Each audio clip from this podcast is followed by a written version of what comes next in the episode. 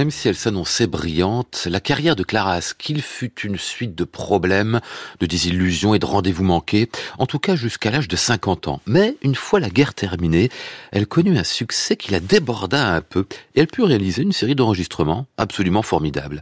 Ainsi, en mai 1951, elle retrouve à Amsterdam euh, Willem von Otterlo et son orchestre de la résidence de La Haye pour graver l'un des concertos qu'elle préfère, celui de Robert Schumann. Elle en donne une version géniale, faite de lyrisme, d'intensité, de simplicité aussi. Seulement, on le sait, l'exigence de Clara Askill était quasiment maladive, presque de la haine de soi. Elle sortira de la séance d'enregistrement avec ce seul commentaire, comme prévu, c'était infect.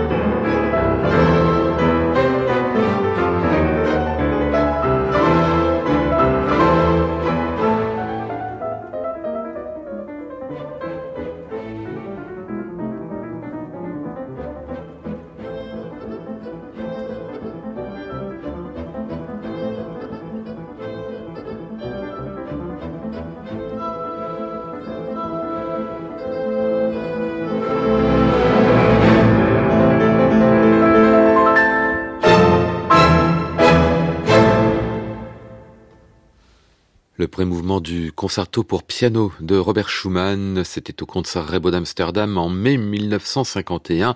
Clara Skill au piano, l'orchestre de la résidence de lait et Willem von Otterlo. Enregistrement Philips, aujourd'hui disque de légende, à retrouver et podcasté sur le site de France Musique et sur l'application Radio France.